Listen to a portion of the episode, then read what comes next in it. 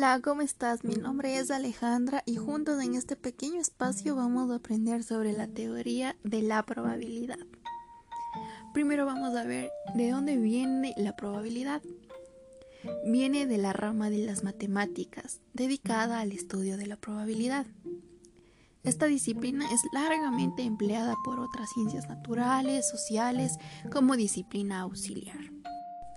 ¿Sabías que la probabilidad permite predecir en cierta medida el futuro? Vamos a hablar sobre un poquito de qué es la probabilidad.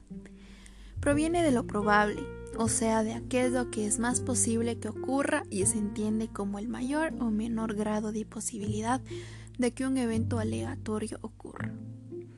Lo puedes expresar de la siguiente forma, posibilidad total e imposibilidad absoluta o más también conocida como los porcentajes, entre el 100% que ocurra o como el 0% que no ocurra lo que se está planeando. Para obtener la probabilidad de un suceso, generalmente se determina la frecuencia con la que ocurre este suceso y se procede a realizar cálculos teóricos.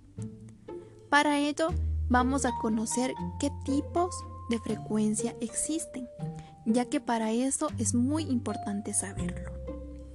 Tenemos la frecuencial, es aquella que permite ver la cantidad de veces de que un fenómeno puede ocurrir. Tenemos la matemática, que pertenece al ámbito de la aritmética. También existe la binominal, es aquella en la que estudia el éxito o fracaso de un evento. La objetiva se denomina así a toda probabilidad en la que conocemos de antemano la frecuencia de un evento. La hipergeométrica, aquella que se obtiene gracias a las técnicas de muestreo. La subjetiva, contrapuesta a la matemática, se sustenta en ciertas eventualidades que permite inferir la probabilidad de un evento. Tenemos la lógica, la que posee como rasgo característico que establece la posibilidad de ocurrencia de un hecho.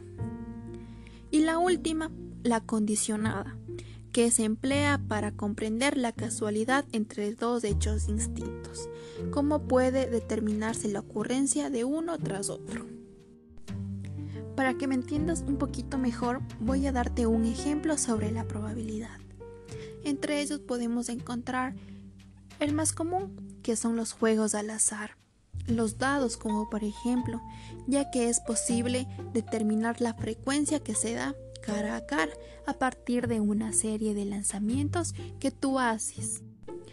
Otro ejemplo que te puedo explicar es la probabilidad que nosotros le damos al tiempo, al clima de nuestra ciudad o de nuestro país.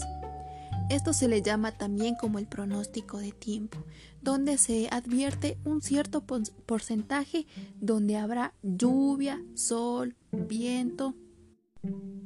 Esto significa que puede ocurrir o no puede ocurrir, ya que esto es una predicción, no se trata de una certeza. Y ahora te preguntarás, ¿cuál es la fórmula para calcular la probabilidad? La probabilidad es la siguiente. Casos favorables dividido para casos posibles por 100 para llevarlo al porcentaje. Espero que me hayas comprendido y que sepas un poquito más de la probabilidad y le eches en práctica. Nos vemos hasta la próxima.